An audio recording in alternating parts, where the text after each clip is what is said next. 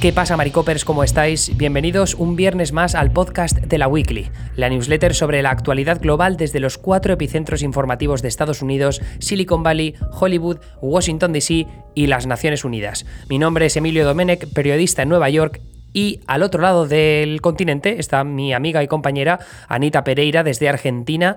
¿Qué tal te trata la vida? Eh, ¿Sigues cantando como yo todo de ti de Raúl Alejandro o no? Hola Emilio, Maricopers. Bueno, es un poco difícil eh, salir de la canción, sobre todo cuando una tiene un, jefe que le escucha todo el tiempo, pero creo, creo que cualquiera que tenga TikTok eh, está bastante en la misma onda porque no, es imposible escapar realmente.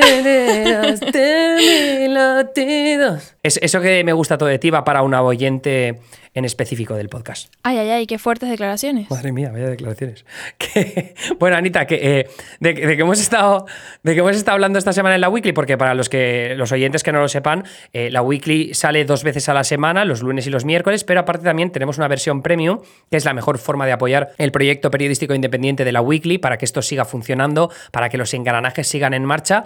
Eh, entonces, son 5 euros al mes y tenéis tres podcasts y newsletter extra que salen los martes, los, los miércoles y los jueves y que son un repaso de tres titulares.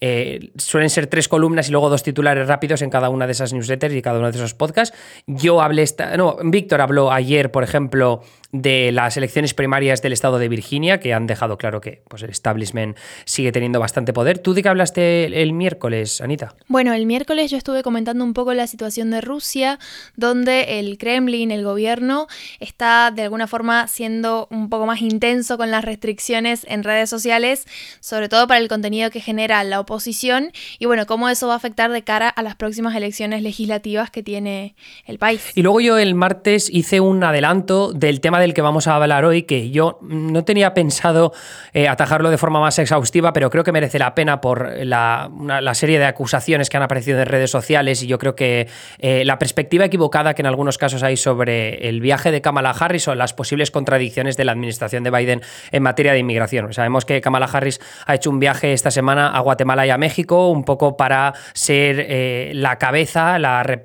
la principal representante de la administración estadounidense en lo que refiere a la materia migratoria y de, de esas miles y miles de personas que hacen un viaje muchas veces peligroso hacia el norte en la frontera de México con Estados Unidos para cruzar de forma ilegal y colarse en el país. ¿no? Entonces, eh, ella ha estado allí en Guatemala y en México y ha hecho una serie de declaraciones, yo creo que las más importantes y con las que yo precisamente empecé la columna del pasado martes, que era esto de decirle a los migrantes, en este caso guatemaltecos, no vengáis porque nos vamos a dejar entrar y aparte el viaje es muy peligroso para saber que al final vais a tener un bloqueo, un bloqueo, ¿no?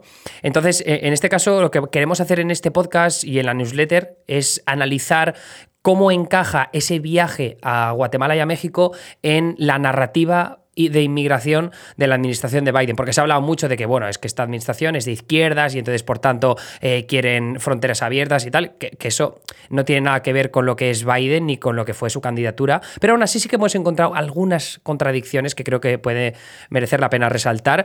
Pero primero, Anita, empecemos por un poco lo, lo que ha pasado en ese, en ese viaje. ¿Cuáles han sido las, las principales controversias que ha levantado Kamala Harris? Lo primero que se le ha criticado eh, desde el sector, bueno, demócrata y aliados, ¿no es cierto?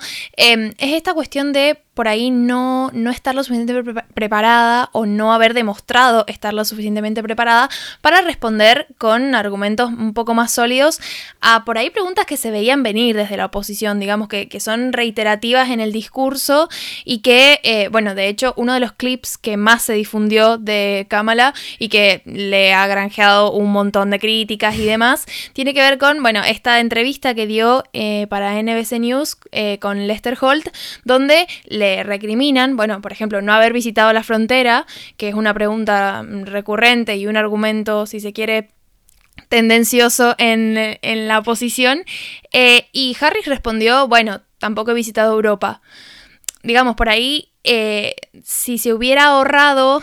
Eh, o sea, digo, se podría haber ahorrado mucha crítica y mucha respuesta y la avalancha de, tweets y de comentarios si hubiera dado una respuesta más concisa y que condijera con la política migratoria. Eh, en este caso yo creo que es un problema de egocentrismo por parte de Kamala Harris y de condescendencia incluso, de decir, pero tú quién eres para hacerme esta pregunta eh, y retarme, ¿no? Yo necesito que los, medios estén a mi servicio, que para algo sois eh, MSNBC, bueno, en este caso era NBC News. Pero em, a mí me hace bastante gracia la respuesta porque responde a la clase de tropiezos a los que estamos acostumbrados los que llevamos siguiendo tú y yo a Kamala Harris desde hace bastante tiempo. Es una de las razones por las cuales eh, los votantes no ven demasiada honestidad en, su forma de dar discursos o en su forma de dirigirse al, público o a los periodistas. Y luego también eh, la razón por la que su carrera presidencial se terminó desfondando, ¿no? Porque pese a que tuvo una primera muy buena actuación en los debates, luego se, diluyó un poco eh, su mensaje, que además también encontraba bastantes contradicciones. Pero aquí lo que interesante me ha parecido es que, claro, Biden le ha dado un trabajo bastante complicado, porque el tema de la inmigración va a ser muy peliagudo, porque los republicanos tienen el interés de tenerlo en la primera plana política de cara a las elecciones de medio mandato del año que viene. Y en este caso, eh, no solo se ha granjeado, claro, las críticas eh, previsibles de los republicanos, sino también de la izquierda demócrata, que en este caso han criticado a Alexandra Caso Cortez, yo creo que es la, el rostro más representativo de esa izquierda, que ha dicho que mm, este tipo de comentarios, el no vengáis, el no os acerquéis a la frontera, es tomar el camino equivocado, ¿no? Y que además Estados Unidos, el, pasado que tiene, pues por las intervenciones eh, geopolíticas o las intervenciones de la CIA en países de Centroamérica, son eh, parte de los generadores de esa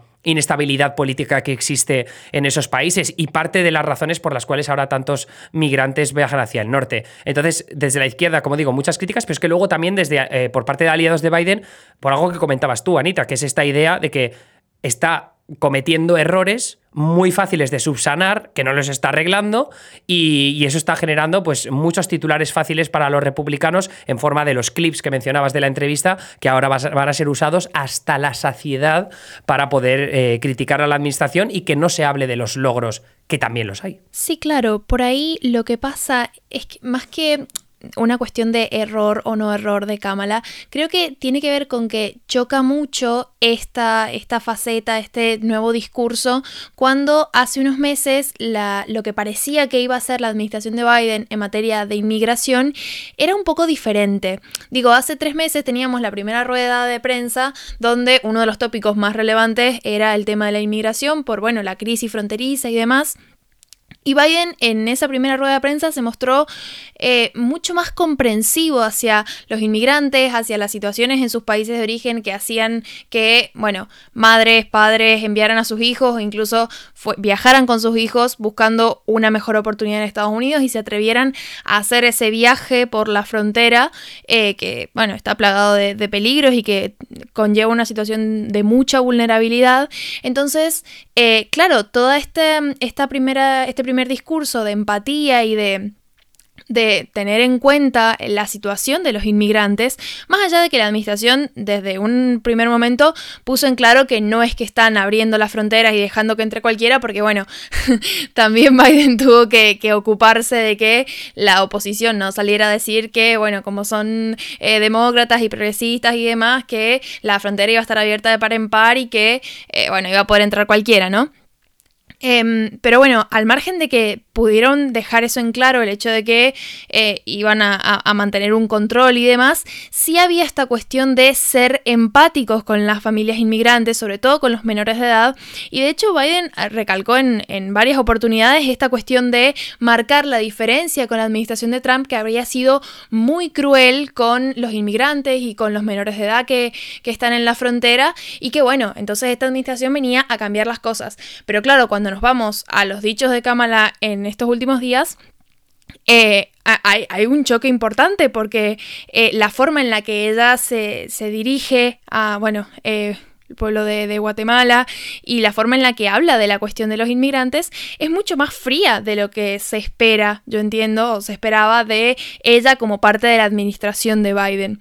Entiendo que eso es por ahí lo que, lo que genera ese choque, ¿no? Como de repente hay mucha distancia entre Estados Unidos y las familias inmigrantes y que no mm, parece no, no haber mucha diferencia con el, eh, la administración anterior. Entonces ahí está como, como el debate, ¿no? También es que eh, yo creo que para ellos está siendo bastante difícil encontrar un término medio entre lo que pide la izquierda del Partido Demócrata o los grupos pro inmigración, que son muy más cercanos evidentemente al Partido Demócrata, y luego también lo que va a hacer el Partido Republicano. Porque eh, si Kamala Harris tiene un mensaje muy eh, poco contundente, lo que van a criticar desde el ecosistema mediático de la derecha es decir, oye, no es lo suficientemente contundente, esto es una llamada para que los migrantes sigan yendo hacia el norte. O sea, el problema en la frontera lo vamos a seguir teniendo, entonces van a usar los números en contra de la administración de Biden, diciendo que Kamala Harris no tiene el, eh, como la fuerza de líder que hace falta para poner ya un, un a toda esta situación. Y, en el otro caso... Sí, pero digo, realmente mm, vale la pena porque en, este caso lo que está pasando es que la misma Kamala Harris está dando cabida a eh, lo que se sabe que va a decir la oposición porque son oposición y porque, bueno, van a buscar marcar la diferencia en todo momento a costa de por ahí sacrificar apoyos que tienen al interior de esta coalición que formó Biden de cara a las elecciones que incluye una la más progresista y que obviamente esta situación los hace saltar como hizo saltar Alexandria Ocasio Cortés. Entonces, por ahí, al darle cabida a este tipo de argumentos, están sacrificando apoyos internos. Y bueno, ya hemos hablado en esta newsletter de la fragilidad, si se quiere, de ese ecosistema que construyó Biden, en el que hay opiniones bastante contrarias a veces. Entonces, es complicado. Sí, es como un, fallo, como, ¿cómo se llama en el tenis? Cuando un fallo no provocado, ¿no? Eh, que, sea, es un, tiro en el pie que se han pegado ellos mismos sin venir a cuento. Pero eh, yo creo que es que los demócratas siempre han tenido este problema de no saber encontrar un mensaje fijo, sino que siempre se están defendiendo o se están adaptando a los mensajes de los republicanos. Y esto es problemático, ¿no? Porque eh, yo cuando estuve en Texas, que hice el vídeo aquel, era muy fácil ver cómo los republicanos tenían, vale, el aborto, pum, la defensa de las armas, pum. Y luego los demócratas era al contrario, estaban intentando defenderse de los ataques de, oye, pero no somos comunistas, oye, pero no queremos desfinanciar la policía. Es como siempre un mensaje a la contra, a la respuesta. Y en este caso me parece que en, los dos ámbitos que hemos comentado, primero el de no vengáis, ese discurso tan contundente, es un poco adaptarse a las exigencias del Partido Republicano cuando estás desintegrando tu coalición de votantes, esa coalición que, diría, que decías tú que es tan amplia que ha conseguido formar Biden para ganar las elecciones. Y luego el otro apartado tiene que ver con lo de ir a la frontera, ¿no? La pregunta de Lester Holt. Esa pregunta de Lester Holt se la hace porque es, el tipo de exigencia que le, hace, le, hacen los conservadores. Dice, oye, pregúntale por qué no está yendo a la frontera. ¿A quién demonios le, le, da igual que vaya Kamala Harris a la frontera o no? O sea, si ya tienen todos los recursos puestos. Es que no cambia nada. No cambia nada. O sea, exacto. O sea, la respuesta de Kamala Harris, en realidad, yo la entiendo. A nivel político es penosa darla de esa, y sobre todo darla de esa manera. Pero, pero la, la pregunta de Lester Holt es eh, adscribirse a los llamados talking points de los republicanos. Y eso es obvio, ¿no? Pero yo creo que este es un fallo habitual también de, de algunos medios que por intentar parecer que son imparciales pese a que no lo son, porque NBC, MSNBC es de izquierdas, más de izquierdas, prodemócrata a muerte, y ya está, y no lo vas a conseguir evitar, pues si encima en, en las oportunidades que tienes de hacer buenas entrevistas cedes ante las presiones deshonestas del Partido Republicano o de los opinadores conservadores, pues entonces no hay nada que hacer, porque al final el debate público lo único que hace es desgastarse todavía más. Pero bueno, en cualquier caso, que el, otro asunto importante de, esta, de, este asunto de inmigración es que Kamala Harris, Anita, también había ido a, Guatemala y a México para ver cuáles son las iniciativas y los programas que se pueden llevar a cabo para eh, ayudar a esos países de origen para que luego no vengan los inmigrantes aquí a Estados Unidos. Sí, que en realidad a ver, este plan, digamos, de eh, atacar eh, la cuestión de la inmigración, la crisis de la inmigración mm, de raíz, si se quiere, y trabajar codo a codo con los países para eliminar las causas que generan la inmigración, eh, es bastante ambicioso en el sentido de que muchos de los problemas que tienen los países de, origen de las mayores cantidades de inmigrantes tiene que ver con corrupción, con problemas que ahondan mucho en la sociedad y que es hasta un poco iluso si se quiere pensar que Estados Unidos con dos visitas diplomáticas que haga Kamala Harris, va a solucionar cuestiones que llevan años generando problemas y que el propio país no ha podido resolver.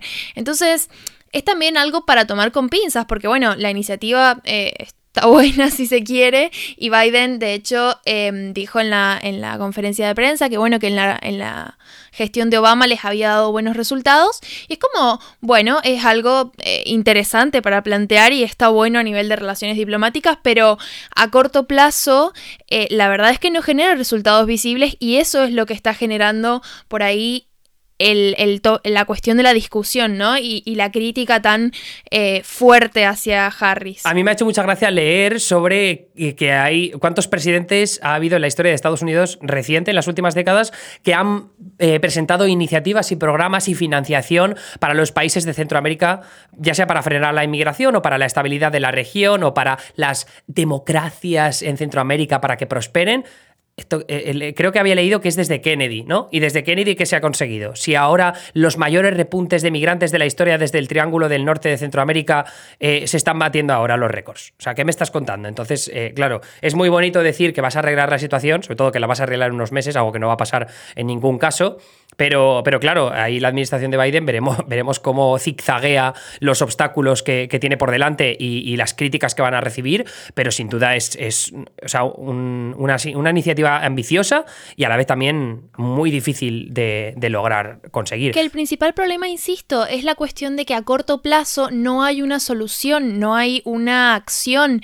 Eh, la situación de los migrantes actualmente en la frontera es muy crítica y, como decía antes, involucra mucha vulnerabilidad para esas familias, para esas personas, sean mayores de edad o menores de edad o que estén ahí en el límite 17 años.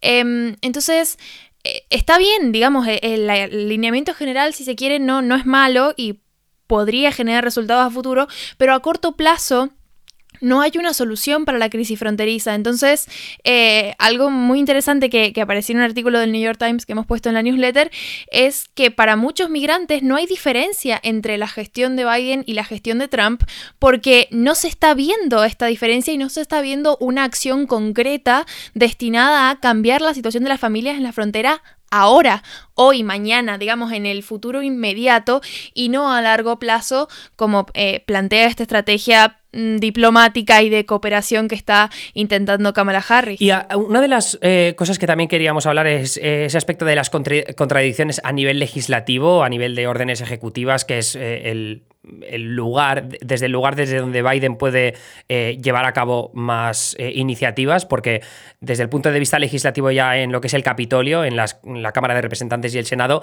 ahí es más difícil, porque cualquier tipo de reforma migratoria necesitas conseguir 60 eh, en el Senado. Ahora mismo eso significa que los demócratas necesitan a 10 senadores republicanos que les apoyen en cualquier tipo de reforma migratoria, lo cual es mm, prácticamente imposible, sobre todo si Biden quiere sacar adelante una reforma que incluya la vía a la ciudadanía para 11 millones de personas en situación ilegal. Pero, eh, Ani, también eh, en el asunto ejecutivo, cosas que había puesto Trump en su momento y que, se le había criticado mucho por ello y que ahora, sin embargo, la administración de Biden no ha revocado. Yo creo que hay una en específico que, ilustra bien eh, esa forma en la que Biden simplemente, en, algunos casos por lo menos, yo creo que sobre todo en inmigración legal y en inmigración con permisos de trabajo, que, hay, por ejemplo, muchos europeos que se han visto afectados, ha mantenido un continuismo con respecto a la administración de Trump, ¿no? Sí, creo que el ejemplo que podemos citar es el del título 42, que es bueno, una orden eh, relacionada con deportación y políticas de deportación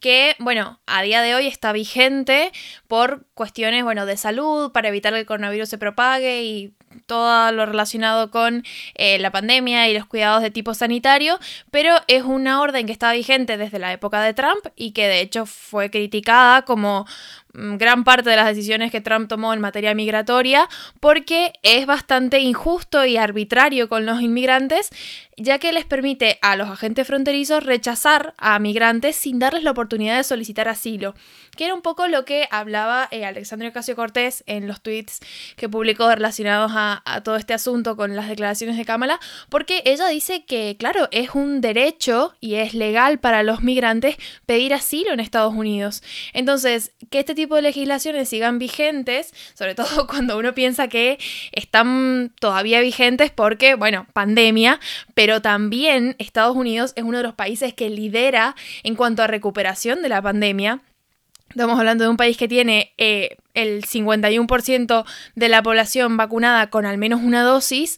Entonces, em, claro, cuando uno piensa que tienen una de las situaciones sanitarias mm, más ideales en todo el mundo, eh, bueno, ya podemos estar hablando de que se renueve, se derogue, se reemplace eh, las órdenes de deportación como el título 42 y que, bueno, lleguen eh, algunas leyes que sean más amigables, más cercanas con las, los inmigrantes y con la situación que, que los lleva a cruzar la frontera o a pretender cruzar la frontera. Pues tendremos que esperar a sacar ese tipo de conclusiones, eh, al menos unos meses, y sobre todo de cara a las elecciones de medio mandato, porque ahí será donde mmm, casi con total probabilidad yo le daría un 80% a que los demócratas van a perder la Cámara de Representantes porque eh, están muchos factores en su contra, ¿no? Principalmente el gerrymandering y el hecho de que los republicanos tengan el poder de tantas cámaras legislativas estatales, lo que les permite dibujar mapas a su favor y recuperar bastantes asientos. Además, los partidos que eh, tienen a un presidente en la Casa Blanca les cuesta bastante aguantar escaños en año de elecciones intermedias. Así que, como digo, pendientes de eso, vamos a cerrar aquí y Anita, por supuesto, no me quiero ir sin que me enseñes un insulto argentino más antes de cerrar. bueno, el insulto de esta semana es, eh, me estaba acordando justo de un podcast atrás, creo, cuando hablábamos de eh, conchudo y de que la palabra concha para nosotros significa una cosa que para ustedes nada que ver. Y bueno, es que nosotros usamos el, la concha de como insulto y bueno, de, dependiendo de qué tan, qué tan en serio es el, el insulto, puede ser, bueno, yo qué sé, la concha de, de tu madre, de tu hermana, como distintos niveles de gravedad. ¿No? Pero hay una en específico que me hace reír mucho porque es que no tiene para nada sentido y es bastante impersonal. Digo, acá la puedes usar como para cualquier cosa. Ese, ese sí me lo sé. La concha de tu madre lo escucho miles de veces, ese muy bueno. sí, bueno, este insulto es la concha de la lora. Ay, me suena haberlo escuchado, pero no sé qué significa. ¿Cómo hemos llegado a este insulto? La verdad es que no tengo idea, porque lora, digo, hablo de el femenino de, de loro, el pájaro. Uh -huh, sí. Entonces, es súper bizarro escuchar a una persona decir, yo qué sé, la concha de tu hermana, y a alguien decir la concha de la lora como si se, se estuviera hablando en el mismo nivel, ¿me explico? Porque es que no tiene para nada sentido. Pero que, ver, un momento, un momento, un momento.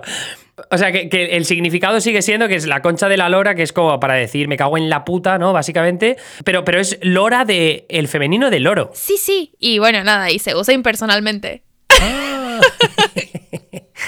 Yo creo que me, me, imagino a Anita dentro de dos años que está en el coche con un amigo y ese amigo pone un disco o pone un MP3, bueno, estoy, un MP3, madre mía, me estoy yendo a que al 2006, o pone el, el puñetero Spotify y de repente suena Acelérate mi latido. Y Anita piensa, la concha de la lora. Porque se ha tenido que. Se ha, te, sí. se ha, tenido que volver a pegar la puta canción en la cabeza. Sí, sí, no, no podrías haberlo usado mejor. Dios mío, qué obra de arte. Un, un, ejemplo maravilloso para terminar este podcast. Bueno, pues eh, hablamos la semana que viene. Anita, muchas gracias por estar ahí conmigo y hasta luego. Bueno, así es. Nos vemos la semana que viene.